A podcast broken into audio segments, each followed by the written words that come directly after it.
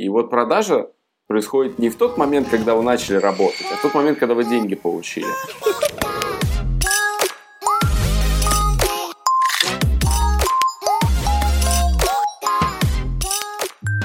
Добрый день, дорогие друзья! С вами Никита Колмогоров, и это подкаст «Бородач БНН». Бородач «Бизнес не нужен». Сегодня в студии с нами Алер Денисов, ведущий IT-специалист России, эм, можно сказать, пионер э, онлайн-трансляции разработки. Алер, привет! Привет, Никит! Алер, расскажи немножко то, чем ты сейчас занимаешься. А, я сейчас разрабатываю проект Each of Guilds, это open source MMORPG, а также оказываю услуги по разработке веб-приложений, веб-сайтов, ну и да, иногда Алером... разработки игр, но это редко и неправда. Мы с Алером э, несколько раз пытались поработать вместе, но у нас как-то вроде как ни разу так и не получалось хорошо поработать. Ну, кроме того, что я для сайт-проектов у тебя заказывал дизайн, помнится, несколько раз. А, Алер, слушай, помнится, ты занимался еще и э, интерактивными стендами для выставок? Было дело, было.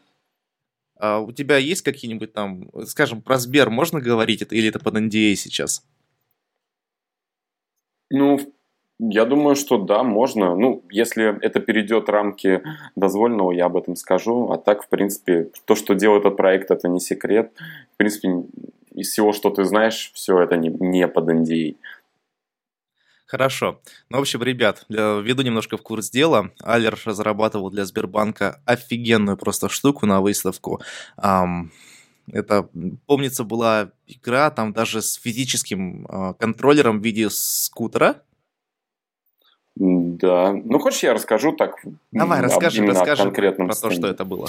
А, в общем, в 2013 году, так сказать, еще на заре человечества,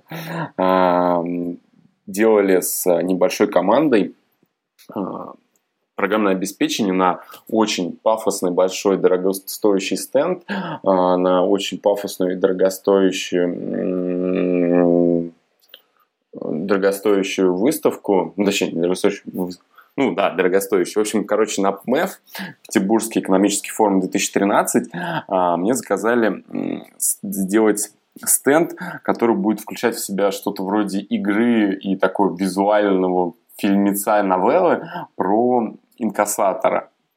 Там был какой-то примерный сюжетик, который нужно было доработать и сделать из этого историю.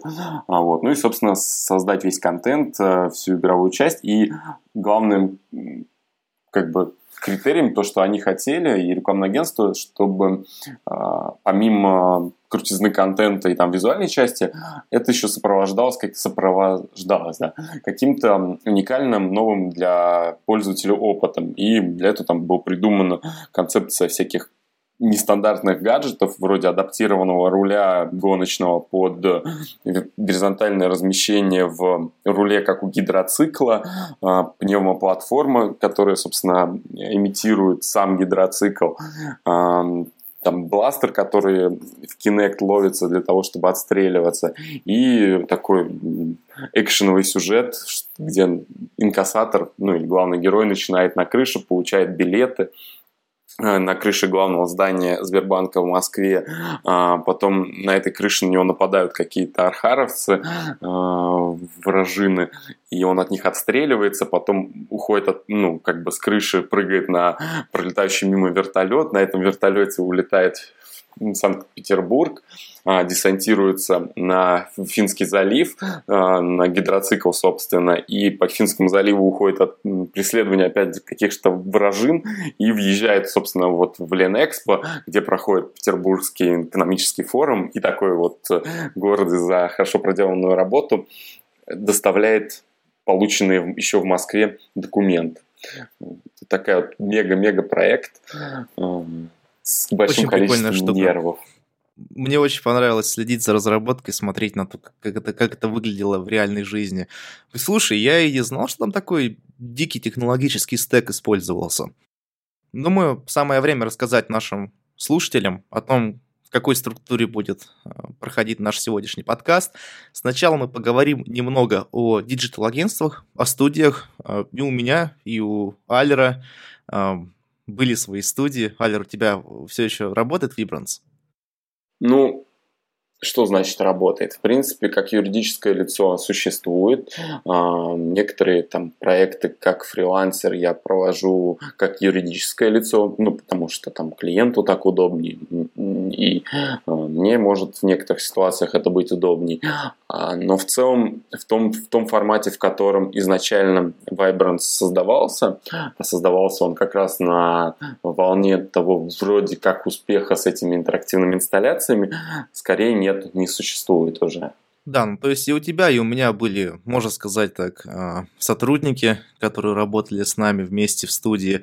Ну, в принципе, digital-агентства у нас были, у нас есть небольшой опыт, почему а, мы это начали, как мы это делали, и почему оно сейчас не работает так, как работало или задумывалось работать изначально. Значит, первую часть подкаста мы поговорим немножко о digital-агентствах. Вторая часть подкаста – это традиционная тема идея на вынос. То есть мы берем э, и придумываем небольшую бизнес-идею ребятам, нашим слушателям, которую они, собственно говоря, смогут потом реализовать и использовать royalty-free, можно сказать. Э, делается это для того, чтобы доказать нашим слушателям, что идея все-таки не стоит ни цента. Третья часть нашего подкаста это тема, предложенная самим Алером, о том, как продавать себя как разработчик, как одновременно быть и хорошим разработчиком, и хорошим бизнесменом, и как преуспеть в этом действии. Ну, давай начнем с digital-агентств. Расскажи немного о своем digital-агентстве Vibrance, как оно началось, о пике Vibrance и о том, почему Vibrance сейчас не существует так, как э, задумывалось в создании на самом деле очень, вот в отличие от Гелиона, да, который с точностью, да, чуть ли не дня недели сказал начало э, Вайрекса, мне вот э, очень сложно сказать, а в какой момент непосредственно появилась Vibrance. А, дело в том, что вообще домен и название Vibrance появилось э, случайно и даже не под агентство, не под э, какую-то конкретную деятельность, а просто а, Vibrance это технологии, или как сказать, не технологии, а процесс обработки а, изображения, который либо повышает, либо уменьшает его яркость э, и насыщенность фотографии.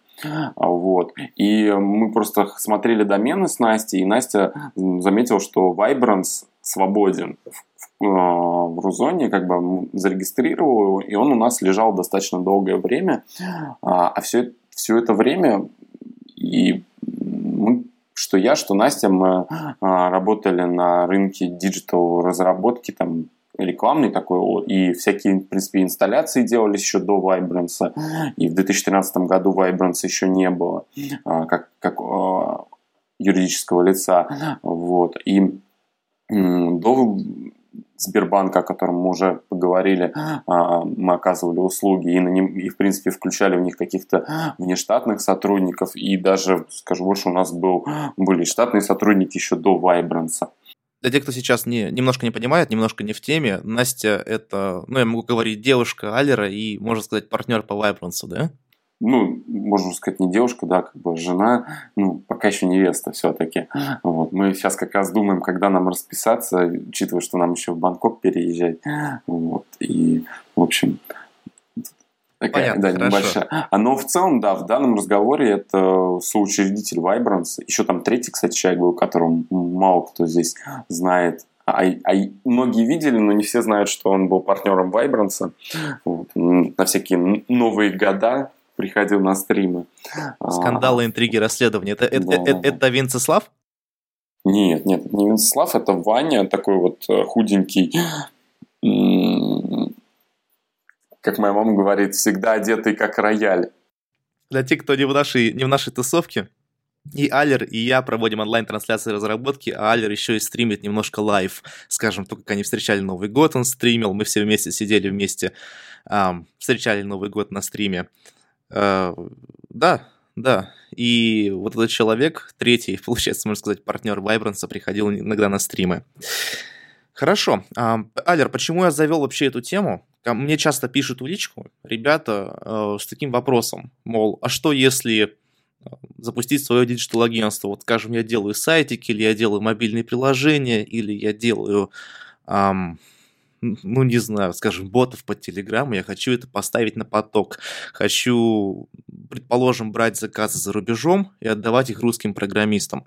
В принципе, это ходовая схема, но я им всем говорю, что, ребята, денег там не так много, сколько вы думаете. Вот, Алер, твоя позиция по этому поводу, что бы ты, что бы ты сказал человеку, который пришел к тебе и сказал, я хочу открыть digital-агентство в России? Вот что бы ты ему сказал? Ну, если он пришел с таким с такой же предысторией, как ты говоришь, что он уже что-то что делает, да, какие-то там сайты или приложения, ботов, неважно, то есть уже оказывает услуги, то отговаривать его поздно. В принципе, я всех отговариваю вообще на стезю разработки коммерческой вставать. Но если он уже на ней, то я бы ему сказал, что ну, забей, твое digital-агентство уже открыто, в тот момент, когда ты решил, что оно открыто. А вот юридическое лицо, офис и так далее, тебе будет, а, будет в них необходимость, когда в них будет необходимость, и ты это поймешь не потому, что ты так решил, а потому что тебе просто клиент сказал, на какой расчетный счет вам перевести деньги.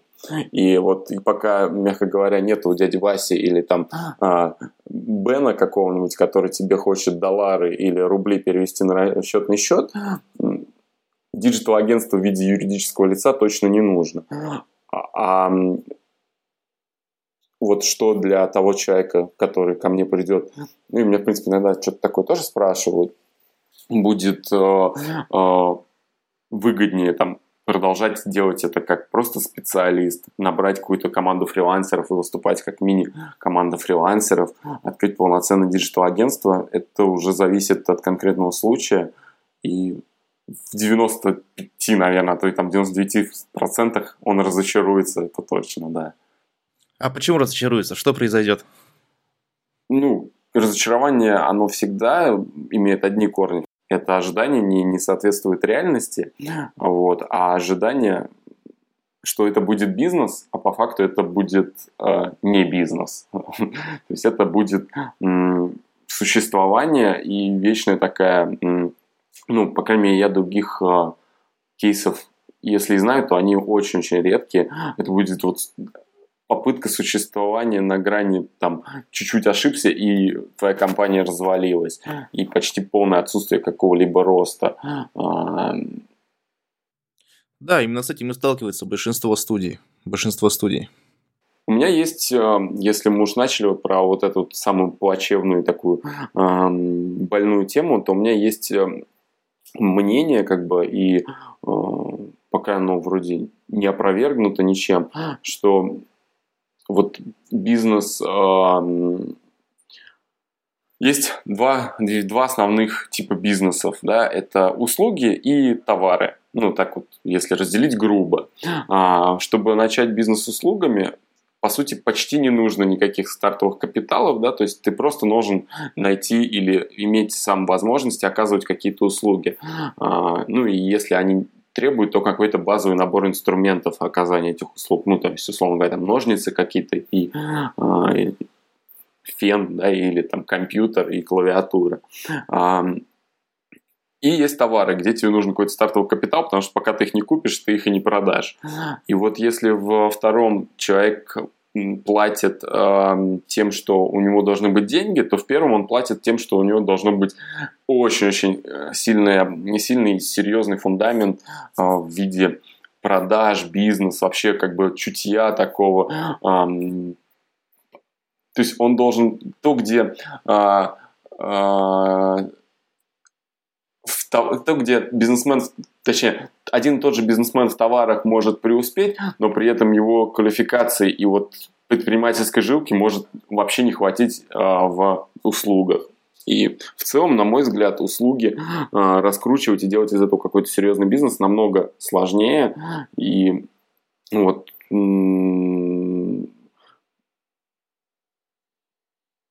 собственно, а digital агентства, вот такие вот, которые продают, по сути, что-то вообще неосязаемое, то есть прическу хотя бы потрогать можно, да, а, оно еще сложнее. То есть тут, по сути, ты что-то метафизическое продаешь и такое вот ощущение а, от э, ценности, а не реальную ценность.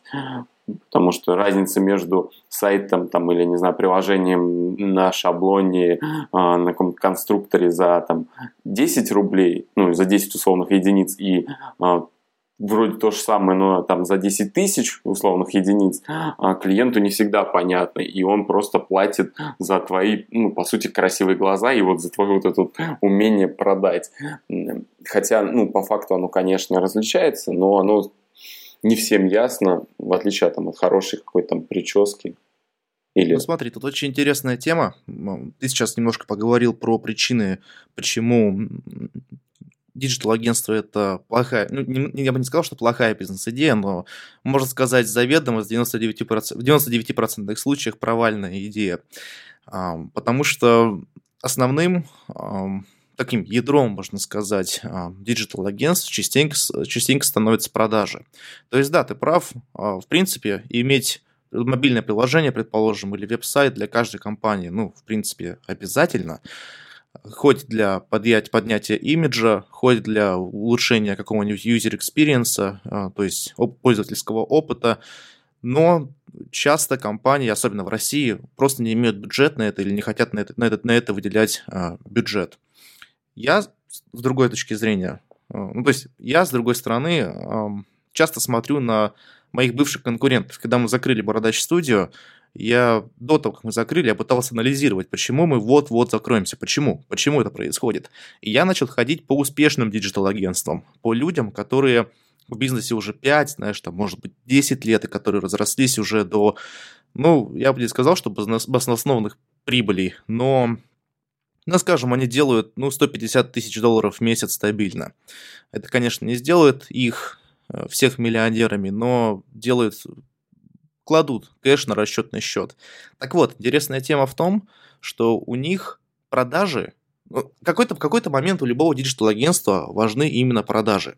Потому что о тебе никто не знает, тебе нужно продавать свои услуги. Но как только ты начинаешь давать высококачественный продукт своим, эм, своим клиентам, они начинают о тебе говорить. К сожалению, в России я такой тенденции не заметил. Потому что то ли высокогрейдные заказчики просто не общаются друг с другом, то ли они не обсуждают с собой дела. Однако в Северной Америке, если ты сделал хорошо одному из заказчиков, то он начинает тебя рекомендовать всем своим друзьям и всем своим бизнес-партнерам, коллегам, инвесторам и все в этом роде. Поэтому, собственно говоря, и меня рекомендуют сейчас как технического консультанта а, здесь, за рубежом, здесь, на Западе. Но в России я вот сколько, скольким людям, честно сказать, скольким не помог бы, даже некоторые мне платили, а обо мне все равно никто не знает. Вот. К чему я веду? К тому, что я считаю, что в определенный момент рождения диджитал-агентства важны продажи, но потом потихоньку ты все-таки переходишь к повышению качества услуг. И тогда у тебя и повышается ценник, повышается э, средний чек, но до этой стадии доходят не все студии что очень интересно. Потому что в какой-то момент тебе нужно переключиться на качество. А это, к сожалению, не все умеют.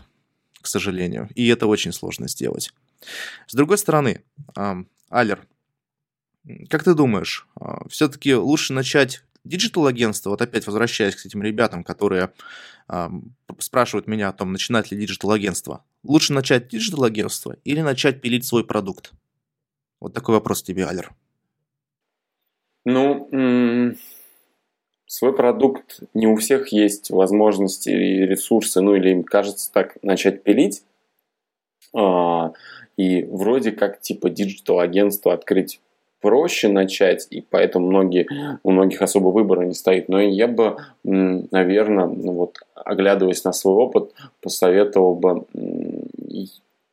попробовать все-таки, наверное, выбрать что-то посередине, и, может быть, вот если мы говорим, допустим, про сайты, там, поделать шаблоны на продажу, если там, я не знаю, как происходит, ну, как с этим на рынке мобильных приложений, но если у вас там какие-то а, заготовки, которые продаются, там, если это игры, там, поделать какие-нибудь ассеты, может быть, а, вот, но в целом, а, наверное, нет универсального ответа такого вот, каждому зависит пойдет. все от человека, зависит от индивидуальности. Ну, может быть, не прямо от человека, а от типа так сказать. То есть есть группы, просто есть люди, которые созданы для того, чтобы раскручивать и делать как компании, которые заточены на оказание услуг. А, есть люди, которые там основаны, ну, заточены для того, чтобы работать и просто оказывать клевую делать клевую работу и вообще не для бизнеса, ну, на мой взгляд. А есть люди, которые заточены на то, чтобы создавать какой-то продукт и наверное, даже не только этими тремя группами все человечество делится. Ясно, ясно. Ребят, те, кто нас слушает, я напоминаю, что у нас трансляции все записываются а, в прямом эфире, и мы у нас есть чат, в котором люди нам задают вопросы. И вот, скажем, а, Хичкок, наш а, любимый чатлан, написал «Внедрить решение за 500 тысяч? Nope. Давайте захерачим десятилетнее говно за 10 лямов, зато под откатики. Um, слушай, Алер, у тебя получалось госзаказы получать какие-нибудь? Вот, тут уже НДА начинается. А, а НДА, да? Да, да, да. Смотри, но на самом деле госзаказ госзаказу рознь, то есть у меня, в принципе, а, такого, чтобы я получал заказы, вот прям полностью заказы а, государственные, там, от государственных каких-то учреждений. Нет, у меня вообще такого не было. Но э, работал ли я в госзаказах? Да, работал. И про, ну, на самом деле, Хичкок, конечно, говорит некоторую истину, но в целом я больше вот такого консервативного э, и какого-то стремления к старым устаревшим технологиям э, больше замечаю как раз-таки в коммерции, нежели в государственном э, сегменте. Тот же Сбербанк, это на самом деле, это в принципе отчасти тоже госзаказ, например. То есть, э, и они делали вот такой навороченный стенд не просто так не потому, что они хотели с этого заказа денег попилить, а потому что им нужно было чем-то прикрыть жопу, потому что они уже кучу денег распилили. И это, ну, то есть вот такие вот моменты, когда нужно пустить пыль в глаза, и, а, ну, как бы создать, а, и у них в целом очень большие бюджеты тратятся, и нужно делать что-то такое, чтобы, ну, посмотрите, какие мы технологии используем, да, то есть тот же Кремлин, когда там появился сайт, он же, ну, на самом деле дал рывок вперед, да, вот э, а, отечественным госсайтам, и он использовал очень передовые технологии и так далее. А коммерция, с другой стороны, наоборот, она не, в большинстве случаев у них нету бюджетов, нету ресурсов, чтобы рисковать, и они лучше поставят какое-нибудь устаревшее говно, чем будут рисковать и пробовать, там, не знаю, Vue.js, там, React и, и же с ними, да, то есть вот я сейчас продаю а, по очень приятным для клиента ценам сайты, ну, потому что если это как бы не запрещено, то я просто поделюсь информацией. Например, а, сайт корпоративный, да, там под ключ, а, все хорошо, все такое красивенькое. У меня стоит там плюс-минус, а, типа, по сегодняшнему курсу, ну, там, чуть больше 500 долларов. Если клиент не очень а, уверен в том, что ему надо, и мы делаем какие-то правки, ну, там, 700. И для русского клиента это, в принципе, очень выгодно, учитывая, что это под ключ на юридическое лицо, там, и так далее. А, но я вот столкнулся с проблемой, для того, чтобы обеспечить такую низкие цены, но при этом высокое качество, я немножко изменил процесс создания этих сайтов и использую технологии не те, которые в коммерции привыкли использовать. В результате я очень часто сталкиваюсь с тем, что клиент очень долго думает и как бы боится ввязываться в эту историю, потому что про технологию, которую я использую, он ничего не знает, а WordPress, он проверен, у кучи его там партнеров, там, не знаю, друзей или в других бизнесах стоит сайт на WordPress, и вроде все хорошо. Так что, наверное, тут скорее с госзаказами даже попроще. Вывод, я думаю, можно сделать один, что все, конечно, индивидуально. Кому-то из вас, дорогие друзья, больше подойдут диджитал-агентства, кому-то из вас больше подойдет э, делать или пилить свой продукт. Да, перейдем к, ко второй теме. Да, давай пока выпуска. не перейдем, я еще тоже одну последнюю мысль такую сформулировал а, вот давай, про диджитал агентство. А, для многих, мне кажется, может показаться, что ну, скажи, если я не прав, но, по крайней мере, про себя точно скажу. Я не сожалею о том, что я закрыл свое агентство, и я не считаю, что открытие моего агентства это была ошибка. А, и она не была даже ошибкой с точки зрения финансов, то есть я на этом заработал, я достаточно продолжительное время жил, ну, достаточно неплохие, неплохие деньги, был куча головника, который того не стоил, но это было интересно, и в принципе тот период, пока Vibrant существовал, это не негативный период там, моей жизни, моей карьеры, да, моего, моей деятельности. Но а, как и продукт, все устаревает, все нужно обновлять, и те клиенты, те услуги, которые оказывал Vibrance там, в 2013, 2014, 2015 году, они просто стали неактуальны, а то, чем я сейчас зарабатываю, для этого не нужен Vibrance, вот и все. И вот моя мысль в том, что нужно не цепляться за что-то устаревшее или там стремиться только к новому, а просто быть динамичными и быть готовыми отказаться от чего-то, включить что-то новое и существовать в ногу со временем. Честно, ситуации. согласен с тобой полностью. О том, что и Бородач тоже я не считаю ошибкой, что мы его открыли, и не считаю ошибкой, что мы его закрыли. Это был такой период жизни, мы тоже заработали хорошо денег тогда, и да, да, то есть, ребят, если вы хотите открыть диджитал-агентство, попробуйте. Только не делайте очень серьезных ошибок там. Не влетите на два года в тюрьму за мошенничество с госзаказами. Да, будьте просто осторожнее. Ну и думаю, мы сейчас можем перейти ко второй теме выпуска. Это Блиц-идея Блиц бизнес-идея. Давай подумаем. А, в этой рубрике мы, если ты не знаком немножко с ней, в этой рубрике мы вдвоем придумываем какую-то бизнес-идею, которая, у которой есть рынок, которую не так сложно разработать, скажем, не знаю, там, месяц разработки, предположим, на нее уйдет, и которую вполне возможно реализовать.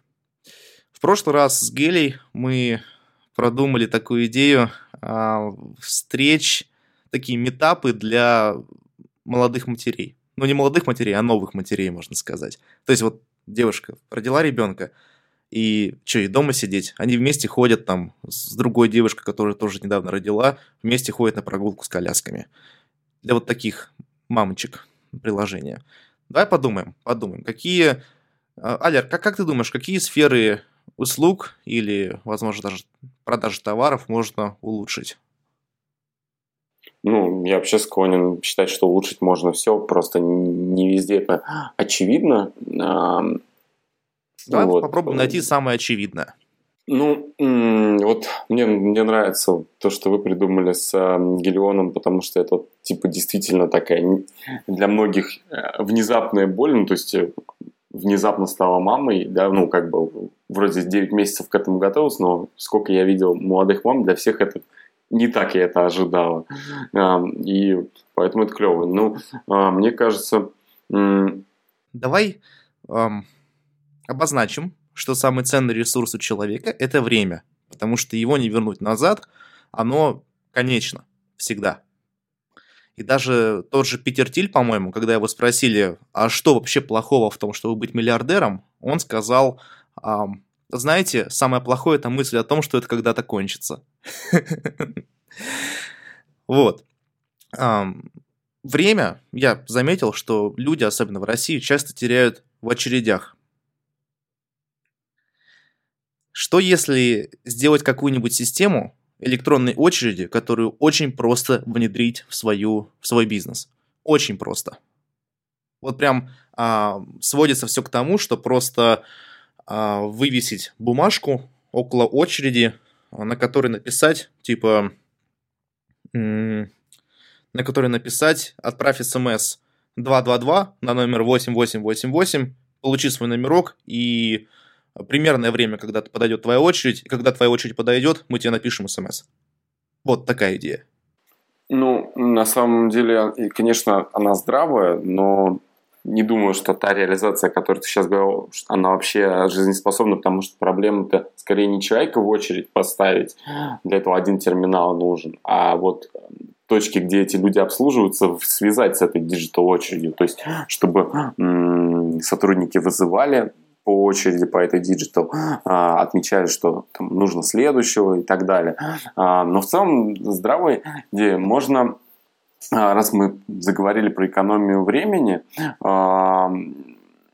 в принципе, помимо, ну вот, вышел, да-то появился такси вызывательное, да, которое там не нужно никуда звонить, да, появился там Uber, Яндекс и там и другие вот эти стартапы, и для нас там изменилось полностью, ну, по крайней мере, для меня точно, а, вообще способ добираться, и, в принципе, дорога там один из таких э, ключевых, да, там, транжи, транжирства времени, а, вот, но а, про вот э, другую очень такую серьезную э, транжирство времени. Это, на мой взгляд, э, время, когда мы вот прокрастинируем, и, в принципе, я не знаю, насколько это там про деньги, но я считаю, что если есть люди, то их можно как-то и промонетизировать всегда. В принципе, эм, делать эм, какие-то либо гаджеты, либо просто инструменты там браузерные, которые э, в таком в тираническом образом э, заставляют тебя обратно вернуться к работе, к тому, что, что ты хочешь, а, к чему ты двигаешься. Вот, то, то есть, есть э, имеешь в виду именно пинать или назад к работе? То есть ты отвлекся, и тебя пинают назад? Ну вот а, как бы такое существует, и оно людям не очень нравится. И, но мне кажется, что тут вопрос а, в том, как это завернуто. То есть вот можно подумать насчет того, как можно перезавернуть все вот эти вот мотиваторы, трекелки времени, чтобы они перестали быть чем-то, что люди там никогда себе не ставят и не запускают, и стали чем-то, что а, у большинства будет стоять. Но в Знаешь, целом... мне ну, кажется, ну, мне кажется, им не хватает геймификации. Серьезно. Вот, вот я хотел как раз сказать, что да, они, их нужно сделать милее, и чтобы они не а, негативно подкрепляли, а позитивно наоборот. То есть говорили, о, прикольно, ты уже там три часа без перерыва, вот, и там всего там, не знаю, 15 минут, а, на 15 минут отвлекся за там а, первую половину рабочего дня. А, то есть, да, то есть смотри, есть два приложения, я просто приведу э, такой далекий пример. Есть два приложения. Одно это Under Armour или, скажем, Nike, Nike Plus, э, который типа Nike Running Club, как-то так оно называется, где бегают люди. А есть Fitbit. Fitbit и вот эти два приложения, которые я до этого назвал, они, в принципе, делают одно и то же. Они трекят количество шагов, твой бег, и как бы с геймификацией заставляют тебя бегать и ходить больше. Но почему-то Fitbit нравится пользоваться гораздо больше. Потому что все-таки Fitbit именно дает геймификацию с подкреплением положительного эффекта. И вот честно тебе скажу, я в день хожу 8 тысяч шагов исключительно из-за того, что Fitbit меня подначивает. А ну-ка, давай-ка встань походи сейчас 250 шагов, это тебе поможет в будущем. И с этой точки зрения я согласен с тобой. То есть есть уже приложения на рынке, уже есть решения на рынке э, по тайм-менеджменту, но все-таки они а, заставляют тебя быть проактивным, пользователя, самодисциплинироваться.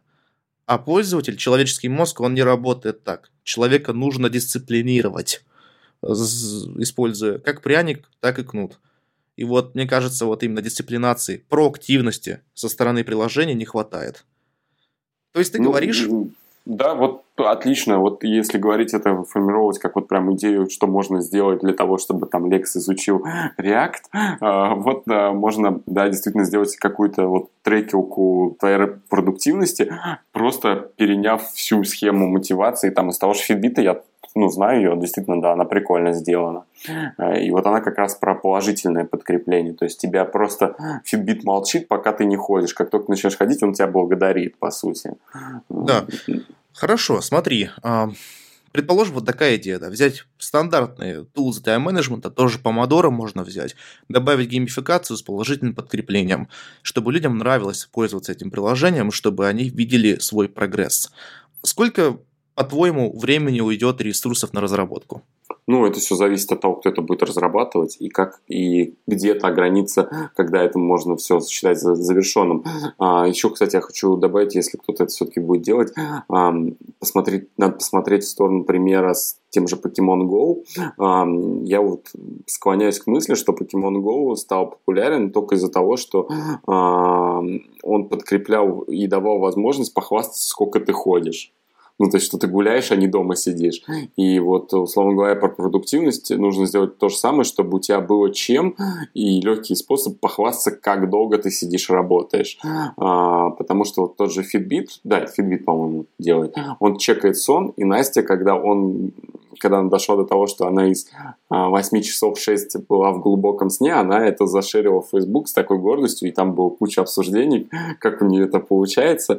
И вот если к этому еще добавить социальную э, вот этот момент хвастовства, то можно даже Социальный словить фактор. виральный да, ну, то есть, чтобы человек было чем похвастаться, это было легко. И не типа он сам хвастается, а просто приложение расшарило. Вот от, вы уже сами из этого делаете какие-то выводы, что он трудоголик.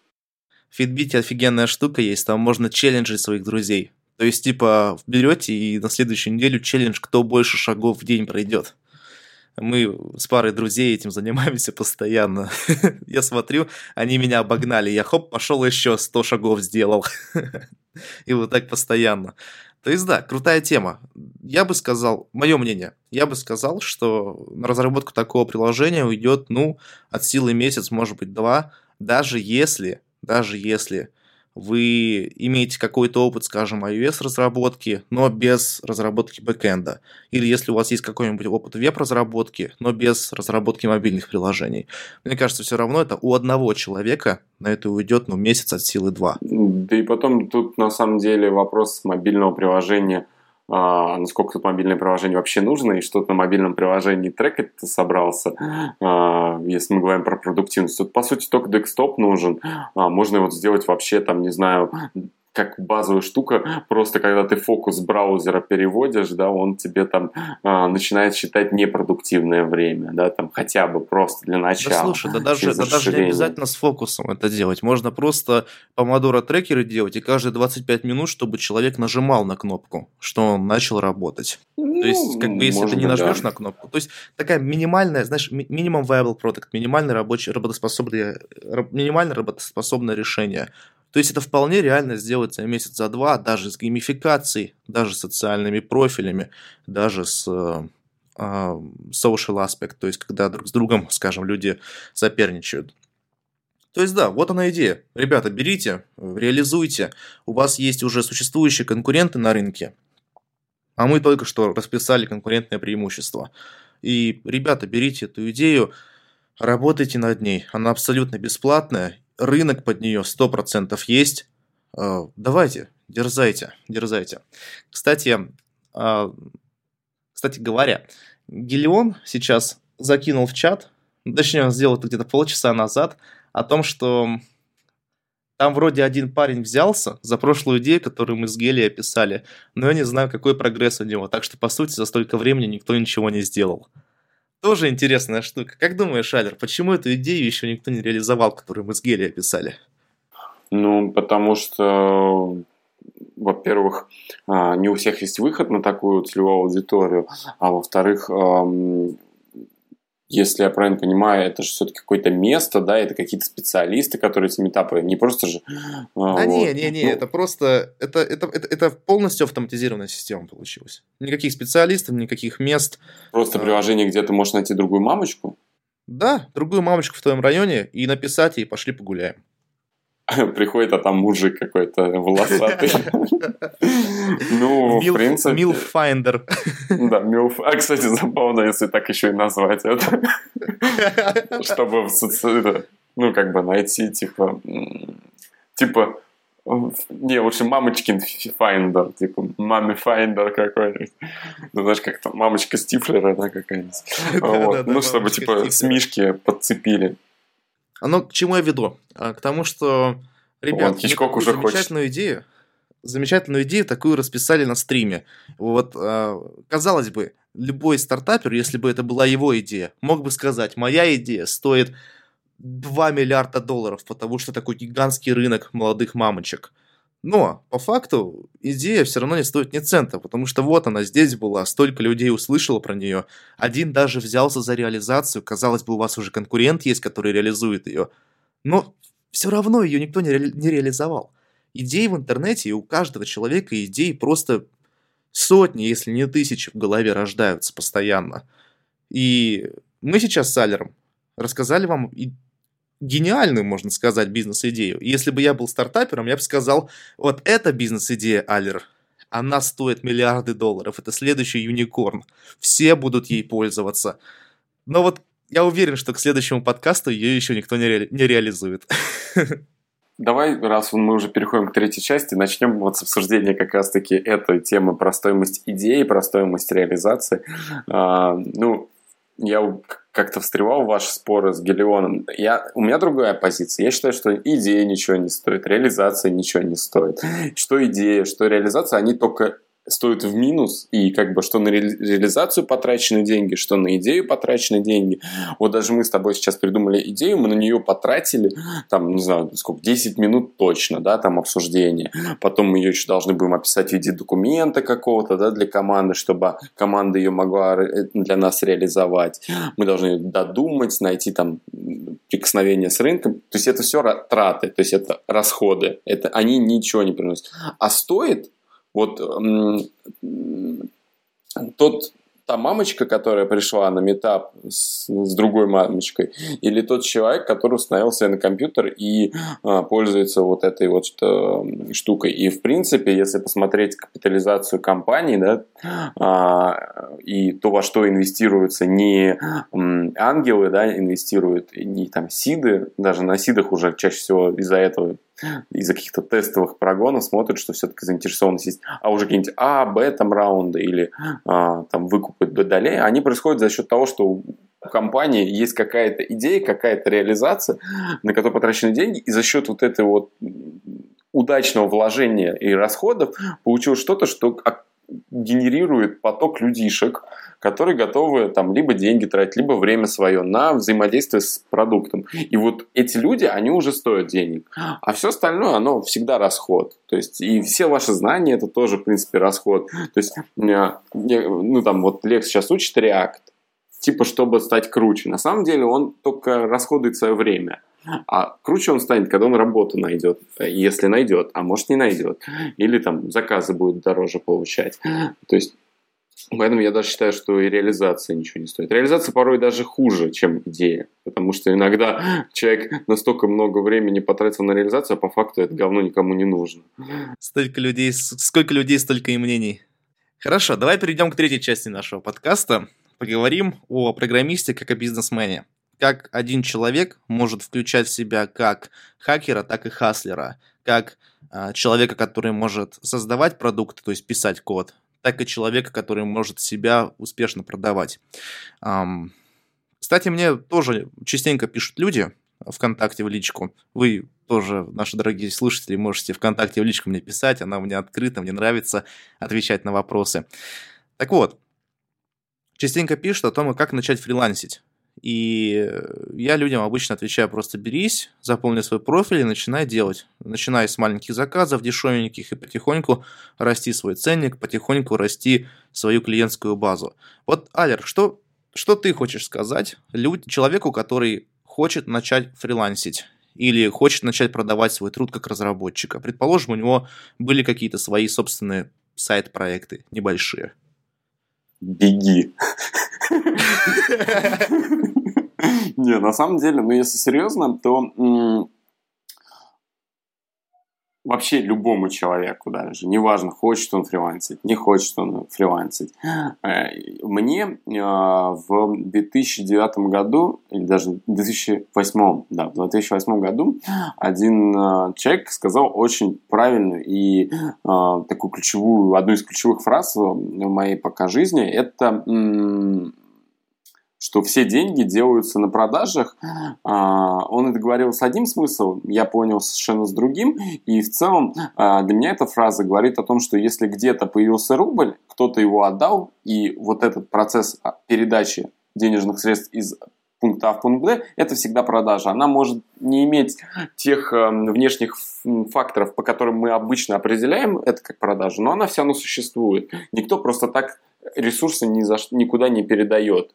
Будь это там, не знаю, а, межгосударственный займ, э, не знаю, покупка помидоров или оплата уже проделанной работы тебя как фрилансера, это всегда продажи. И а, следующий важный факт, что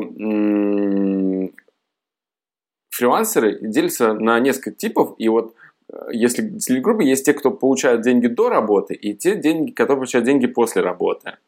И вот продажа происходит не в тот момент, когда вы начали работать, а в тот момент, когда вы деньги получили. А если вы еще и по договору работаете, то не когда вы деньги получили, а когда вы акт подписали. Вот когда вы акт о том, что деньги уже принадлежат вам, и вы можете ими распоряжаться как своими, вот тогда момент продажа совершилась. Потому что до этого вы еще ничего не продали. Вы просто работаете, потому что а, когда вот есть история, что да, кого-то кто-то кинул, да, какой-то там клиент какого-то исполнителя, по факту это не он его, ну, он его, конечно, кинул, а, то есть он нарушил обещание, но в целом это тот исполнитель, на, мой, мое мнение, не закончил продажу, то есть он не допродал. То есть, когда я говорю о продажах, я не говорю о том, что это вот пойти на рынок и продавать, да, или пойти к клиенту, открыть презентацию, надеть костюмчик и продавать. Продажи – это просто комплекс всех дел, которые необходимы, чтобы из пункта А в пункт Б перешли деньги, а именно от какого-то э, человека с потребностью к вам как к специалисту. Вот. И если вот это вот взять за фундамент, то чтобы начать фрилансить, нужно подумать, а у кого есть деньги и каким способом вы их можете получить. Если вы определились с тем, что вы хотите там программировать, например, или дизайнить, надо начать думать, где люди сидят, которым нужно дизайнить и программировать. Ну, для кого это важно, да, для, э, точнее, у кого есть потребность в этом. А, понять, как вы на них выходите, можете выйти. А, благо, за вас уже постарались. Там, конечно, денег меньше, потому что за вас постарались. Но есть там всякие а, фриланс.ру, там, не знаю, апворки и так далее. И в принципе, идти регистрироваться и начинать стараться из пункта А в пункт Б перевести денежки.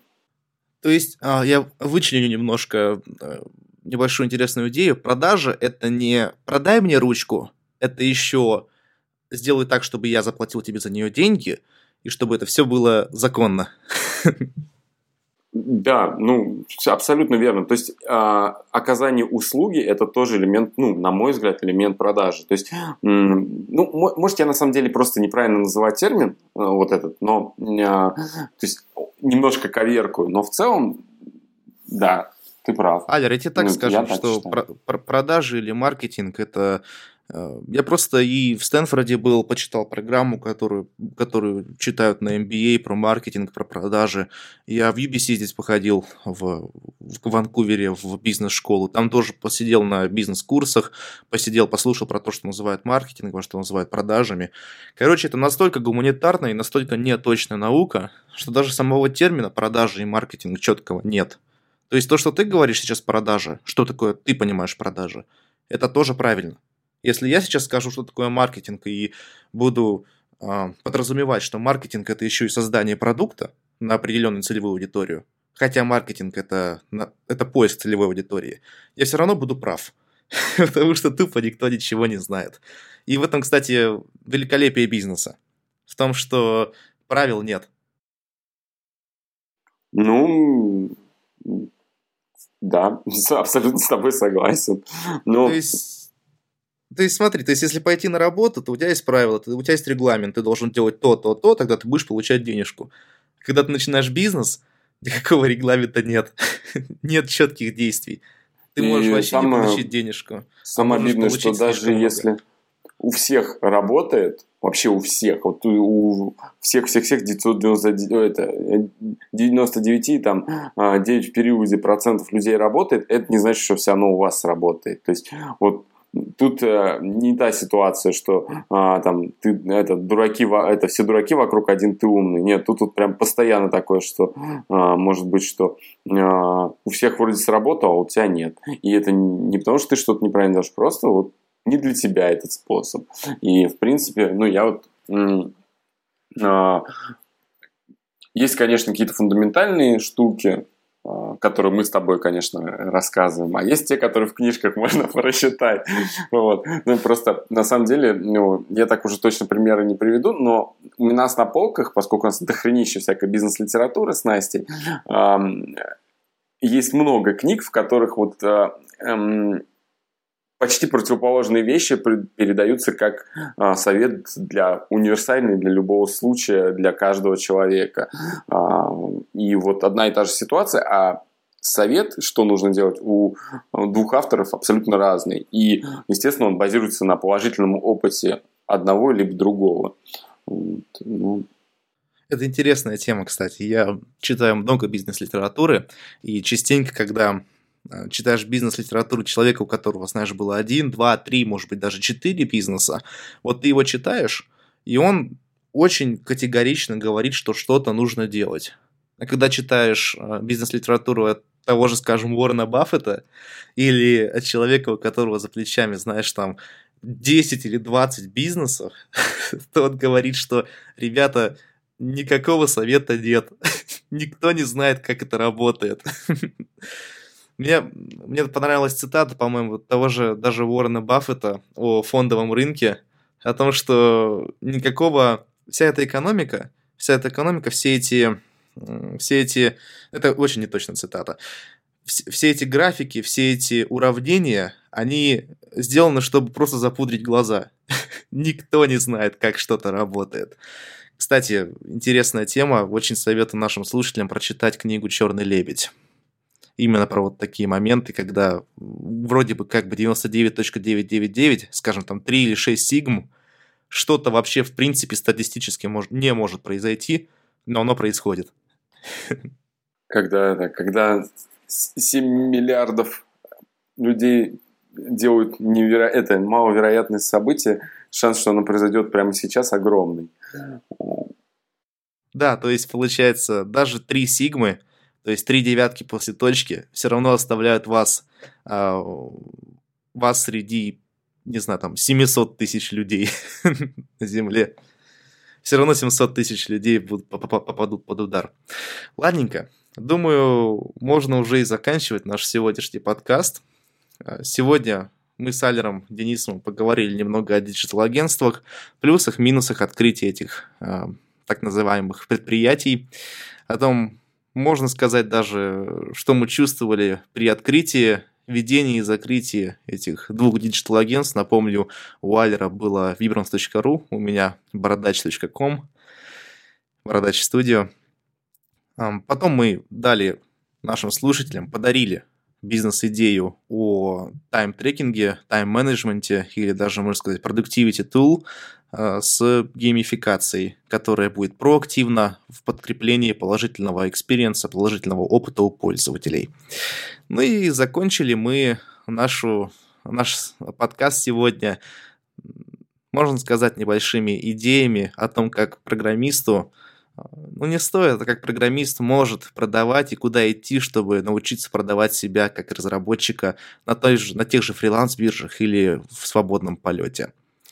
Алер, а, вот подскажи мне, а, предположим, есть человек, ему 18-19 лет, он думает о том, ну или, скажем, выпустился только что из университета. У него, предположим, есть степень. Ну, человеку, у которого никакого бизнес... опыта в бизнесе нет. Вот какое напутствие ты можешь ему дать? Человеку, который вот-вот начнет свое дело. Ну, не бери кредит. Вот самое главное, не брать кредит, а все остальное, в принципе, положительный опыт. И не бояться, наверное. Ну, то есть, типа, хуже не будет, если кредит не возьмешь. Главное не брать кредит и не продавать э, квартиру, чтобы раскрутить бизнес. Э, в тот момент, когда вам действительно э, понадобятся какие-то дополнительные деньги, вам уже не нужны будут советы мои. Вот. А пока у вас, вам кажется, что там из-за стартового капитала или еще чего-то. А, а, и самый главный совет, который я даже сам по себе хотел бы сказать, это не делать ничего впрок. То есть не не прогнозировать будущее и подстраиваться под прогнозы, а трогать будущее, да, то есть идти в него, и по мере э, соприкосновения с ним подстраиваться. И вот тут вопрос, я на него все-таки отвечу, так мы не сказали, в чем причина закрытия ваших агентств, мы на самом деле сказали, ну, я, по крайней мере, точно, что просто оно пережило себя, то есть оно, моя, ну, наша студия в том или ином виде просуществовала где-то года два, и она стало неактуально. И про 500 долларов за сайт под ключ, это я сейчас делаю один за три дня. Я делаю сайт за три дня под ключ и получаю а, в районе 500 долларов. Если клиент тугой, то эти три дня могут там в 4-5 превратиться. Но я тогда параллельно могу еще несколько сайтов делать. Вот. В принципе, это очень даже, по-моему, неплохая схема. Единственное, ее немножко сложно продавать, потому что там не совсем стандартный процесс разработки. И не он, не, ну, в общем, там есть свои пока проблемы, но это легче продавать, чем услуги студии, какие-нибудь там интерактивные инсталляции, которые стоят э, в дору, долларовом эквиваленте э, в десятки, там, даже не десятки, в сотни раз больше, а времени на них нужно далеко не, не, не всего в сто раз больше. Ну, в общем, да, не да. соответствует оно э, как бы потребляемым Реальность ресурсам. ожиданиям. Да. Хорошо. В общем, не берите кредит и э, не бойтесь, идите вперед. Ну и квартиру тоже не продавайте на первых этапах. Спасибо большое, Алер, что был сегодня с нами на э, онлайн-трансляции записи подкаста. И тебе спасибо. Очень приятно было тебя услышать. А, до свидания и всех благ. Пока-пока.